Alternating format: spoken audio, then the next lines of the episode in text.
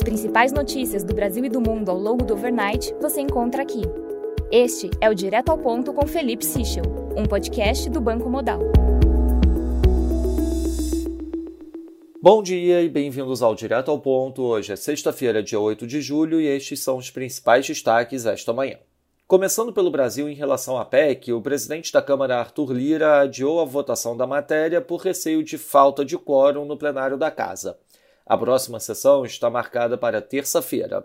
Lira disse que não ia arriscar votar a proposta com os 427 presentes no plenário.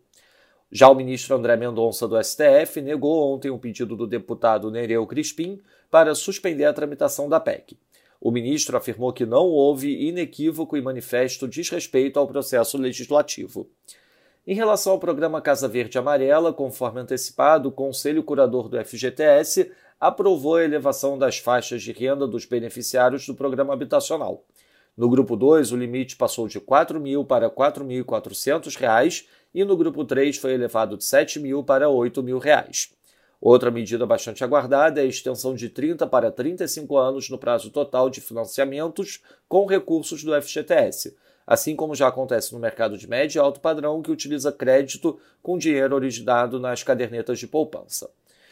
Passando para as eleições, o presidente Jair Bolsonaro fará o lançamento oficial de sua campanha à reeleição no dia 24 de julho no Rio de Janeiro. O local escolhido foi o ginásio do Maracanãzinho. No cenário internacional, destaque nos Estados Unidos para a reunião de Joe Biden hoje com assessores para discutir o futuro das tarifas implementadas contra a China. No Japão, o ex-ministro Shinzo Abe foi alvo de um atentado e faleceu durante essa madrugada. Na China, o governo emite diretrizes para que o país se prepare para novo período de chuvas e alagamentos intensos. O alerta para algumas regiões está no maior patamar histórico. Já um artigo da Bloomberg destaca que indicadores de alta frequência mostram contração da economia no segundo TRI.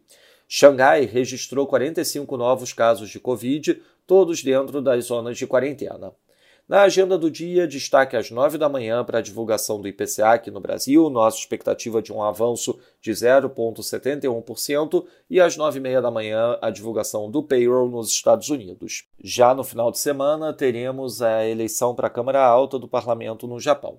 Nos mercados, o dólar index no momento avança 0,29%, o peso mexicano desvaloriza 0,10%, enquanto o rand sul-africano desvaloriza 1,27%. No mercado de juros, o título americano de 2 anos fecha 1 basis point, mesma magnitude do título de 10 anos. No mercado de juros europeu, o bond título alemão de 10 anos fecha 6 basis points. No mercado de ações, o S&P futuro cai 0,28%, enquanto o DAX avança 0,10%. Já no mercado de commodities, o WTI cai 0,55%, enquanto o Brent cai 0,38%. Lembrando a todos que no domingo divulgaremos o nosso Before Market Opens antes da abertura dos mercados internacionais. Essas foram as principais notícias do overnight. Um bom dia a todos e um bom final de semana. Até o nosso próximo podcast direto ao ponto do Banco Digital Modal Mais na segunda-feira.